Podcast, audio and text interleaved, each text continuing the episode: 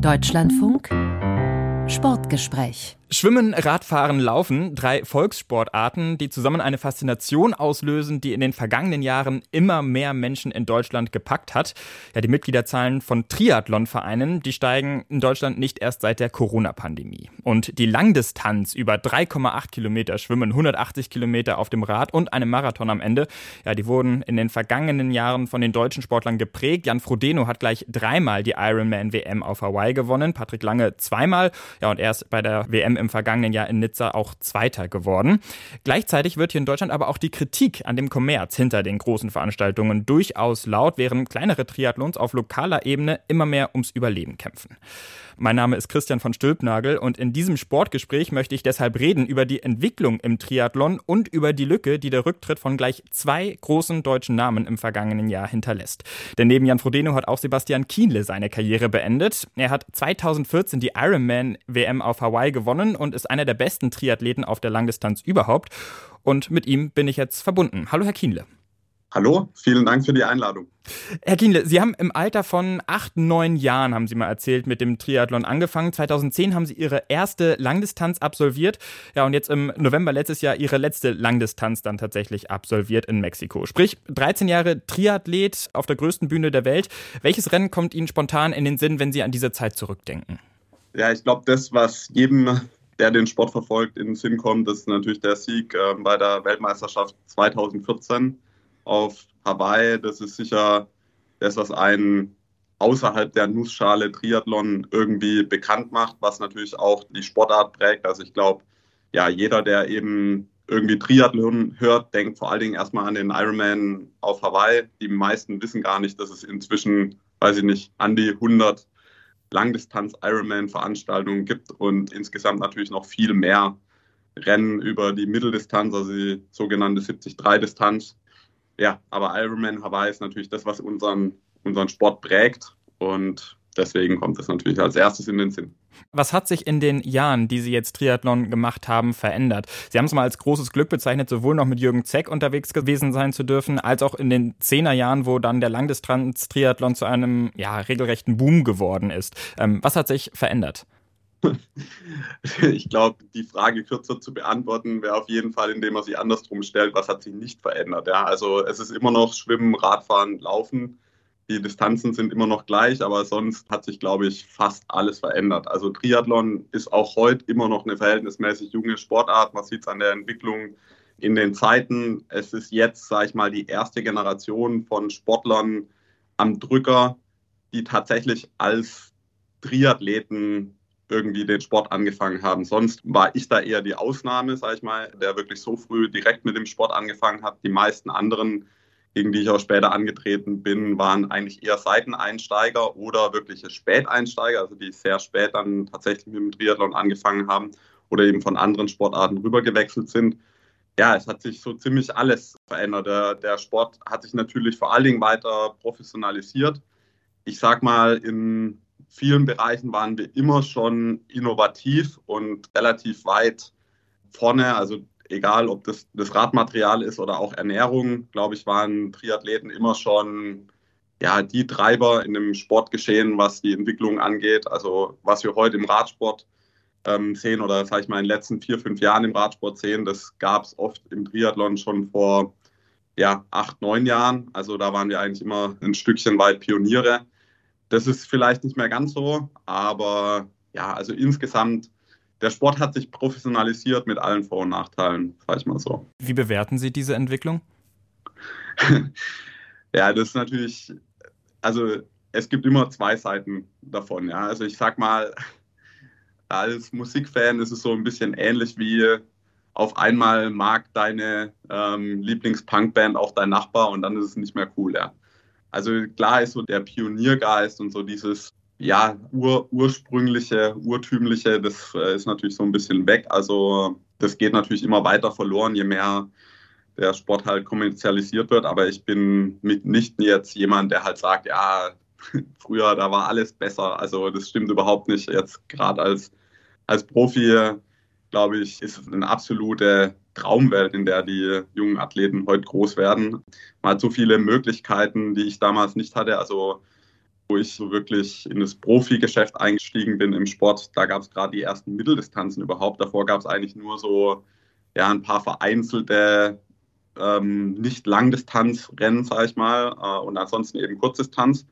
Und ähm, erst so ja, 2008, 2009 gab es dann die ersten 73-Rennen und heute gibt es eben mit der PTO, der Professional Triathlon Organization, einen neuen großen äh, Spieler auf dem Markt, der selber Rennen veranstaltet. Ähm, die Preisgelder sind natürlich deutlich gestiegen. Die Möglichkeiten generell in dem Sport Geld zu verdienen sind natürlich viel besser und damit ist auch die Freiheit äh, größer. Also man kann wählen aus ganz vielen verschiedenen Veranstaltungen und das ist natürlich erstmal, erstmal schön, also vor allen Dingen aus der Sicht eines Profis, ja. Hm, die 70.3 Rennen, die Sie angesprochen haben, das sind dann die Rennen über eine sogenannte Mitteldistanz, sprich ein halber Ironman. Ähm, Sie haben jetzt eben auch schon angesprochen, mittlerweile gibt es mehr als 100 Langdistanz-Triathlons auf der Welt, äh, die man pro Jahr absolvieren könnte.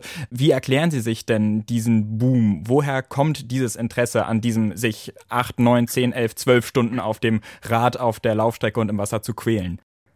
Ja, ich glaube, auch da gibt es einen, äh, einen, romantischen Erklärungsansatz und einen weniger romantischen. Der romantische ist natürlich einfach der, dass, glaube ich, ganz viele Menschen entdeckt haben, wie gut ihnen das Ganze tut und dass sich alles ein kleines bisschen besser anfühlt, wenn man sich davor eben angestrengt hat. Ja. Und ja, viele brauchen einfach so ein ultimativ großes Ziel, um eben zu, zu starten. Das Ziel sorgt natürlich auch ja, manchmal für vielleicht ein kleines bisschen Angst vor der, vor der Aufgabe, die da auf einen wartet. Und ja, ist damit schon was sehr Motivierendes. Und ja, ich habe es natürlich selber am eigenen Leib erfahren dürfen. Der Sport gibt einem unheimlich viel. Also ich glaube, jetzt gerade gegenüber vielen anderen Sportarten, wo es heute primär auch um die Zeit geht, ist es bei mir auch als Profi immer noch so, ich bin einfach so glücklich und einfach happy, wenn ich es geschafft habe, eine Langdistanz zu, zu finishen. Das gibt es in vielen anderen Sportarten, gerade im Profibereich, eigentlich kaum noch. Der weniger romantische Erklärungsansatz ist natürlich vor allen Dingen der, dass es, sag ich mal, jetzt zum Beispiel was Marathonlauf angeht oder so, das ist inzwischen zur Normalität geworden. Also wir brauchen einfach immer weitere Extreme, um nochmal einen draufzusatteln, um dann im LinkedIn-Profil irgendwie schreiben zu können, ja, ich habe auch noch einen Ironman gefinisht. Hm, haben Sie so ein bisschen Angst, dass die Leistung von Ihnen ähm, und von vielen Sportlern dann auch verwässert wird, wenn Sie sagen, ja, mittlerweile gehört es fast zum guten Ton, ins LinkedIn-Profil zu schreiben, ich habe auch eine Langdistanz oder einen Ironman gefinisht? Nee, überhaupt nicht. Im Gegenteil. Also ich glaube, den schönsten Respekt, den man in der Sportart bekommen kann, ist eben den Respekt, den man von jemandem bekommt, der selber sehr gut einschätzen kann, was es bedeutet, so eine Langdistanz zu finishen. Also ich glaube eher, dass es so ist, dass der Respekt, der aus der Szene kommt, eigentlich noch viel, viel schöner ist. Also von daher, ja, sehe ich das überhaupt nicht als, als Verbesserung. Das gilt dann vielleicht eher für, für den Amateurbereich. Ja.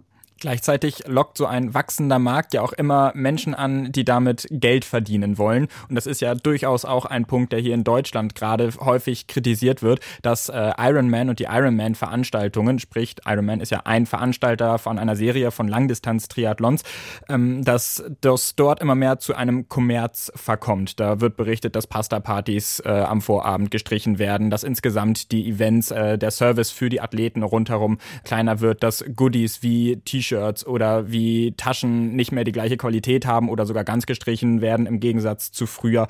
Können Sie diese Kritik nachvollziehen? Haben Sie da auch sowas bemerkt in den vergangenen Jahren?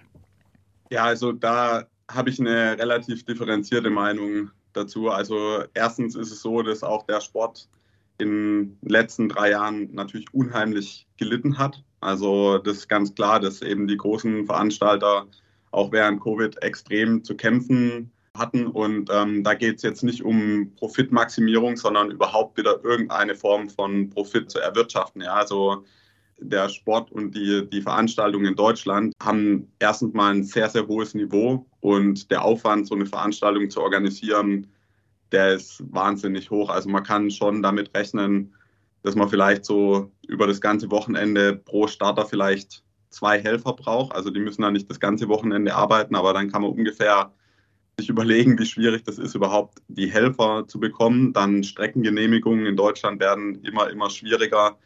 Ja, also die, die Sicherheitsanforderungen sind natürlich sehr, sehr hoch. Also ganz so leicht sollte man sich da, glaube ich, nicht machen. Also es geht mitnichten darum, dass irgendwie ein paar Chefs von Ironman jetzt alle im Privatjet unterwegs sind, sondern es geht überhaupt erstmal darum, den Sport wieder ja, auf ein gesundes wirtschaftliches Niveau zu, zu heben. Und ich glaube, das ist im Moment gerade schon schwierig genug. Dazu ist es auch so, Sie haben es schon in der Anmoderation gesagt, es ist schon immer noch auch ein wachsender, wachsender Markt, aber man darf auch nicht vergessen, dass es halt inzwischen extrem viele andere Spieler in dem Markt gibt, die ja einfach Alternativen zum Triathlon offerieren, was so diesen extremen Bereich angeht. Also es gibt das Obstacle Course Racing in jeglicher Form, wo man sich inzwischen messen kann und ja, dazu Gravel-Events und so weiter. Also es gibt einfach inzwischen extrem viel Konkurrenz auch in dem Ausdauer- Extremsportbereich und äh, deswegen ist es definitiv nicht, nicht einfach für die Veranstalter. Aber es stimmt natürlich auch, also Ironman und die Dachorganisation ähm, BTC, World Triathlon Corporation, die äh, ja, war jetzt lang unter der Eigentümerschaft von einem chinesischen Investor, Dariel Wanda Group. Und ähm, ja, ich sag mal, in der Zeit hat man eben schon gemerkt, äh, dass vielleicht da bei der Übernahme ein paar Versprechungen gemacht worden sind, die sich nicht ganz so erfüllt haben. Und dementsprechend wurde dann eben probiert, die Zahlen irgendwie gerade zu biegen, was natürlich dann äh, in den letzten drei Jahren vor allen Dingen nicht gelungen ist, wodurch es dann so war, dass auch weil Wanda sehr stark im Immobilienbereich investiert ist in China, dem es gerade auch nicht ganz so gut geht, mussten die einige von den Assets wieder abstoßen und dazu hat eben auch die WTC gehört, die jetzt eben wieder unter einem anderen Dach ist. Und ich habe eher die Hoffnung, dass unter dem neuen Dach es ein bisschen eine langfristigere Planung gibt und wieder mehr in den Sport investiert wird. Trotzdem hat sich ja gerade im vergangenen Jahr die Kritik an Ironman wirklich sehr stark entzündet. Da gab es zum Beispiel den tragischen Unfall in Hamburg, wo ja tatsächlich ein Fahrer eines Begleitmotorrads ähm, durch einen Unfall mit einem Athleten auch ums Leben gekommen ist. Und auch in Irland und in Finnland, da sind Athleten ums Leben gekommen beim Schwimmen. Die konnten dann tatsächlich nur noch tot aus dem Wasser geborgen wurden. Wurde da teilweise auch an, ja, an der falschen Stelle gespart? Also ich glaube, dass da kein Schema dahinter steckt. Also erstens mal ganz generell ist es natürlich so, Schwimmen, Radfahren, Laufen, vor allen Dingen eben natürlich das Schwimmen und das Radfahren, das sind per se einfach auch ja, recht gefährliche Sportarten, zumindest mal dann, wenn es einfach in den Massen stattfindet. Und äh, ja, dazu ist, glaube ich, relativ klar, dass natürlich auch mit dem Wachstum von dem Sport hat man eben zunehmend auch Athleten in dem Sport, die sich vielleicht etwas überschätzen und ähm, hier und da vielleicht auch zu schnell zu viel wollen. Das würde ich eher kritisieren. Also da muss vielleicht hier und da mal ein bisschen mehr Aufklärungsarbeit geleistet werden. Aus Profisicht muss ich sagen, ist es oft eher so, dass inzwischen ja sehr sehr vorsichtig agiert wird, zum Beispiel was das Absagen von Schwimmen angeht. Also wir hatten jetzt gerade in den letzten zwei Jahren sicher weiß ich nicht, 15 Rennen oder so, wo das Schwimmen entweder verkürzt oder abgesagt wurde wegen äh, Wellengang, wo ich sagen muss, okay, also ähm, deswegen müsste man jetzt so ein Rennen eigentlich nicht absagen. Also die Veranstalter agieren da eher auch sehr, sehr vorsichtig, weil sie eben Angst haben, ja, nicht nur das, was passiert, sondern eben auch von der schlechten Publicity, die damit einhergeht. Und die Fälle ähm, in Hamburg und Finnland, ich glaube, das muss man sehr differenziert betrachten. Das kann man, glaube ich, nicht darauf zurückführen, dass jetzt irgendwo Geld gespart wurde. Also ich glaube, gerade in Deutschland ist es eher so, dass es eben sehr, sehr schwierig ist, Genehmigungen zu bekommen für Veranstaltungen, dass das Sicherheitslevel im Allgemeinen recht hoch ist. Aber logischerweise ist es so, dass je voller die Strecken werden, desto gefährlicher wird es. Und da stößt man natürlich an gewisse Grenzen und ein Rennen, was vielleicht vor zwei Jahren problemlos über die Bühne gegangen ist mit irgendwie 1500 Teilnehmern, funktioniert dann zwei Jahre später eben unter Umständen nicht mehr, wenn dann eben die doppelte Anzahl von Teilnehmern da ist. Also das stimmt natürlich schon. Die Rennen lohnen sich erst ab einer gewissen Teilnehmerzahl. Erst dann ja, rechnet sich die, die ganze Sache und äh, da ist es natürlich schwierig, da irgendwie ein, ein Mittelmaß zu finden was muss sich denn vielleicht ändern, auch im Mindset bei den Veranstaltern und bei den Sportlern? Muss man dann vielleicht äh, rigoros sagen, okay, die Veranstaltungen müssen dann im Zweifel noch ein bisschen teurer werden und damit machen wir Triathlon noch mehr zu einem Elitensport? Ja, wie könnte da eine Lösung aussehen? Ja, das ist eine, eine gute Frage. Also ich glaube, Teil der Lösung wird auf jeden Fall sein, dass es einfach nicht nur drei irgendwie riesige Veranstaltungen geben kann, wo sich alles irgendwo bald, also vor allen Dingen eben mit Hamburg, Frankfurt und Rot haben wir eben in Deutschland wirklich drei der wichtigsten Langdistanzrennen auch weltweit, das kann man schon so sagen, und auch der Teilnehmerstärksten. Ich glaube eben, dass die Athleten vielleicht ein Stückchen weit auch mal überlegen müssen, ob es immer irgendein großes Label sein muss, weil es gibt in Deutschland auf jeden Fall auch gute Alternativen, wo dann eben nicht Challenge oder Ironman auf der Veranstaltung draufsteht.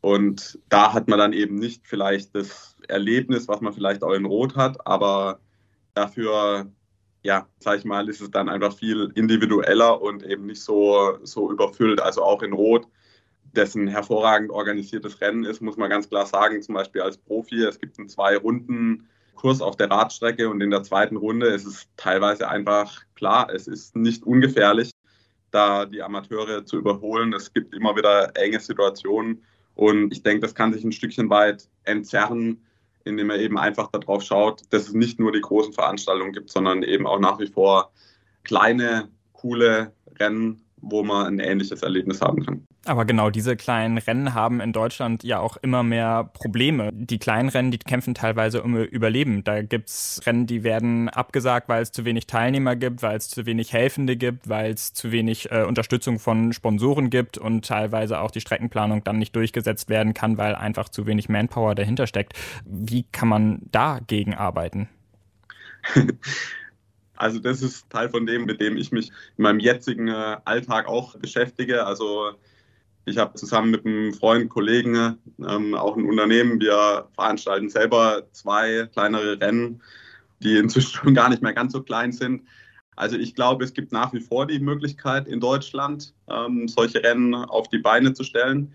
Am Schluss ist ein Zusammenspiel von ganz vielen Faktoren. Also einer der größten Faktoren ist natürlich, man muss sich immer überlegen, so eine Radstrecke, die führt eben teilweise durch 10, 15 Ortschaften und ja, jeder Bürgermeister und so weiter muss da sein, sein Okay geben. Und es ist logisch, dass dann, wenn die Straße gesperrt ist, dann äh, werden manche Leute regelrecht eingesperrt für ein paar Stunden. Die können dann eben nicht aus der Einfahrt rausfahren und das sorgt immer wieder für, für Konflikte. Und ich glaube, das Wichtigste in dem Bereich ist einfach eine gute Kommunikation. Und wir müssen uns natürlich halt als Gesellschaft immer irgendwie fragen, können wir sowas hinnehmen oder ist das für uns nicht relevant und wir wollen sowas nicht haben, äh, freie Fahrt für freie Bürger und so weiter, dann wird es natürlich immer schwieriger, solche Veranstaltungen ganz generell jeglicher Art ja, durchzuführen. Und ich glaube, das ist ein, ein ganz wichtiger Punkt.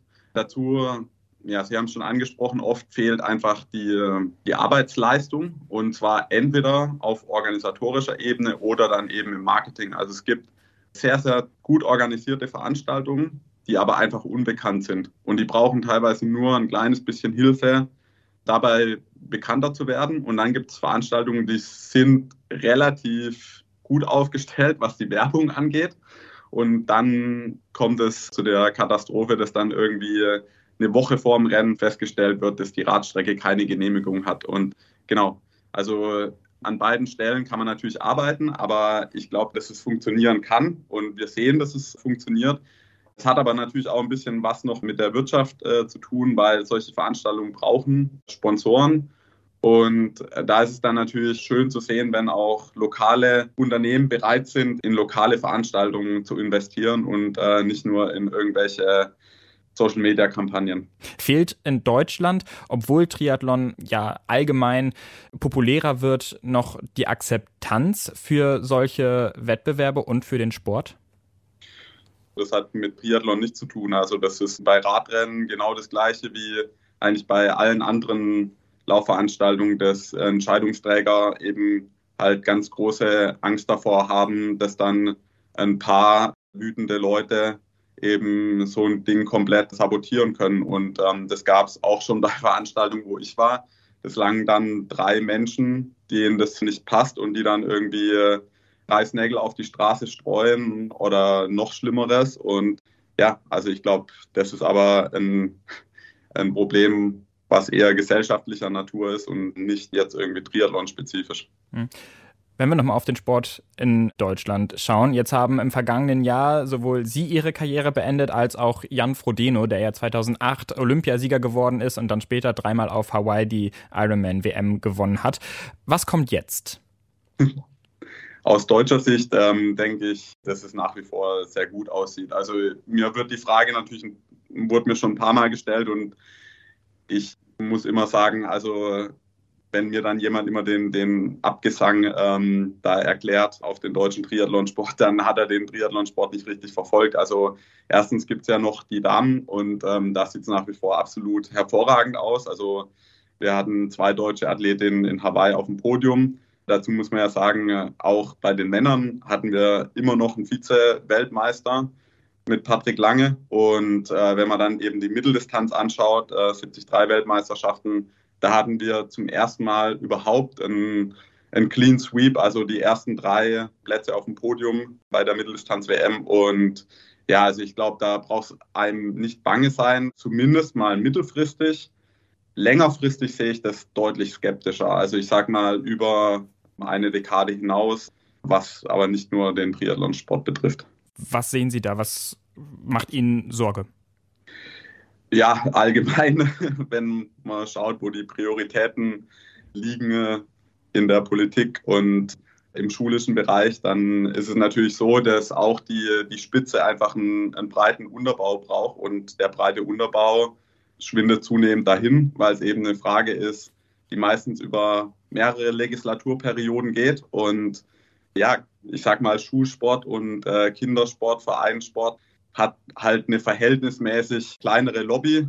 Die können halt auch mit ihren Bobbycars keine Straßen blockieren und ähm, damit wird dann da meistens halt äh, zuerst äh, gekürzt und es wird sich irgendwann eben dann mit einer gewissen Zeitverzögerung auch in der Spitze zeigen. In manchen Sportarten sehen wir das. Ähm, ich denke, Schwimmen, Leichtathletik, wo Deutschland, sag ich mal, in meiner Jugend noch mit zu den weltbesten Nationen gehört hat, da sind wir inzwischen einfach ganz, ganz weit abgeschlagen. Hm, das heißt, was muss da, was fordern Sie von der Politik? Was muss sich konkret ändern? Langfristigeres Denken. Und ähm, das bedeutet nicht, dass wir jetzt, sage ich mal, auf die Sicht von 50 Jahren mehr Geld ausgeben, sondern auf die Sicht von 50 Jahren werden wir wahrscheinlich massiv Geld sparen. Äh, aber das funktioniert halt nicht, weil gewählt wird eben immer für die nächsten vier Jahre und dementsprechend gibt es halt dann meistens eben kein Geld. Also das, was ich fordere, ist mehr Geld. Das ist ganz klar. Das kann man einfach so sagen und das Geld wird sich auch auszahlen, weil später werden wir massiv äh, sparen können an Gesundheitskosten. Das wird sich aber halt erst eben in 15, 20 Jahren zeigen. Hm. Und nicht nur Gesundheitskosten, sondern also wir haben, werden ganz sicher generell äh, leistungsfähiger und ähm, was will die Politik immer? Eine resilientere Bevölkerung und Gesellschaft haben. Also ich glaube, da gibt es keine zwei Meinungen, aber gehandelt wird natürlich anders. Hm, aber was muss mit diesem Geld passieren? Muss das in Sporthallen gesteckt werden? Müssen damit Profis besser gefördert werden? Nein, äh, Profis müssen sicher nicht besser gefördert werden. Auf keiner Ebene übrigens. Das sehe ich anders. Profis sollen selber dafür sorgen, dass sie Sponsoren ähm, bekommen und so weiter. Also da bin ich dagegen, dafür jetzt groß äh, Steuergeld auszugeben. Also zumindest mal nicht direkt in die Taschen äh, der Sportler, ähm, sicher in die Sportstätten. Also das sehe ich auf jeden Fall so. Also wenn ich bei uns mich umschaue, da schließt ein Schwimmbad nach dem anderen. Und die Sporthallen, die werden zu Schwimmbädern, weil die Dächer alle undicht sind. Und ähm, das ist einfach wirklich ein absolutes Armutszeugnis. Ja, und dann muss natürlich einfach Geld in die Schulen fließen. Ja, also es, ähm, wir brauchen mehr Lehrer, die mehr Zeit haben, mit den Kindern Sachen zu machen, worauf die Kinder Lust haben im Sport und eben ja nicht einfach immer irgendwie auf Kante genäht den Sportunterricht machen müssen. Und was als erstes wegfällt, ist natürlich auch immer der Sportunterricht. Und dazu müssen die Vereine ähm, besser unterstützt werden. Also das Ehrenamt muss äh, stärker gefördert werden. Das bedarf auch keiner 100 Milliarden äh, Sondervermögen, sondern da wird wahrscheinlich ein Zehntel davon schon echt äh, viel bewirken können. Ja, so wären so ein paar von meinen Ideen. Äh, Würde mich auch freuen, weil ich zahle in Deutschland Steuern und ähm, dann tut es manchmal doch ein bisschen weh, wenn man sieht, wohin dann die Kohle abfließt. Es gibt ja auch immer wieder die Idee, das Geld für eine erneute Olympiabewerbung und Olympiaausrichtung in Deutschland auszugeben. Wäre das auch eine Möglichkeit? Da habe ich keine so eine klare Meinung dazu. Also ich glaube, erstmal müsste es generell eben in den Sport fließen, weil dann wäre, glaube ich, auch die Akzeptanz insgesamt wieder vielleicht ein Stückchen größer in der Bevölkerung und dann würde eine Olympiabewerbung auch wieder von einer breiteren Mehrheit, glaube ich, unterstützt werden. Ich glaube, im Moment sehe ich einfach die Unterstützung nicht. Also leider mache ich immer die Erfahrung, dass wir vor allen Dingen in einer Gesellschaft von äh, NIMBYs leben, also not in my backyard. Egal was es ist, wenn es in irgendeiner Form meinen Alltag stört, dann will ich es nicht haben und wenn es Geld kostet, schon gleich zweimal nicht. Und äh, dementsprechend sehe ich da relativ schwarz, was so eine Olympiabewerbung angeht. Also Fußball tut sich da wahrscheinlich ein kleines bisschen leichter, aber man muss natürlich das auch nochmal aus einem anderen Blickwinkel sehen. Auch die Olympischen Spiele sind natürlich inzwischen hart kommerzialisiert und das sieht man ja auch daran, wenn man mal schaut, wo die letzten Austragungsorte so waren. Ich denke, es ist schön zu sehen, dass wir jetzt wieder Olympische Spiele in Europa haben. Das ist erstmal schon mal was Schönes, wenn es äh, nicht nur in China und Russland äh, stattfindet. Aber ja, also ich glaube, ich würde das wenn ich das Geld hätte, erstmal woanders einsetzen. Jetzt sind Sie ja viel rumgekommen während Ihrer Karriere, haben in vielen Ländern Wettkämpfe bestritten und haben auch viele Kolleginnen und Kollegen, die aus vielen Ländern kommen. Was können wir von anderen Ländern vielleicht lernen in dieser Hinsicht? ich denke, gerade in den USA hat man mit dem College-System natürlich was, was sehr, sehr wertvoll ist, was den Spitzensport angeht. Also man hat einfach eine, eine sehr breite Basis. Da hat der Sport, wie ich es erlebt habe, schon einen, einen höheren Stellenwert. Also man bekommt da, glaube ich, schon auch eine, eine ja, höhere Anerkennung, wenn man sich in dem Bereich engagiert und und die Verzahnung von, von Ausbildung und, und Sport funktioniert besser. Bei uns ist es eben oft so, dass man irgendwann nach der Schule dann alles oder gar nichts spielen muss, also alles auf eine Karte setzen, außer man hat eben sehr vermögende Eltern. Und in den USA ist es schon so, dass es ein bisschen ja, nachhaltiger funktioniert. Also ich glaube, das ist sicher was, was mir gefällt. Und ja, ich glaube, generell ist es dann vielleicht auch noch so, dass es auch eher USA und ähm, vielleicht ein Stückchen Spanien. Das Overengineering von manchen Sachen ist vielleicht auch so was typisch Deutsches. Plus, äh, dass jede Tatanbahn abgeschlossen ist bei uns. Also in den USA ist es auch so, dass die meisten Laufbahnen und so weiter, die sind öffentlich zugänglich und man sieht tatsächlich Menschen darauf auch trainieren und laufen, was ja was Schönes ist, weil wir haben es ja alle zusammen bezahlt und dann ist es eigentlich relativ schade, wenn dann als erstes noch ein hoher Zaun für extra viel Steuergeld äh, drumherum gebaut wird und der wird dann irgendwie viermal in der Woche aufgeschlossen. Und ja, in den USA ist es tatsächlich meiner Meinung nach teilweise ein bisschen besser geregelt, auch was den Zugang von Sportstätten angeht. Und in den USA hat man auch das Gefühl, dass manchmal auch einfach nur eine Grube ausgehoben wird und dann Wasser reingefüllt wird und dann nennt man das halt Schwimmbad.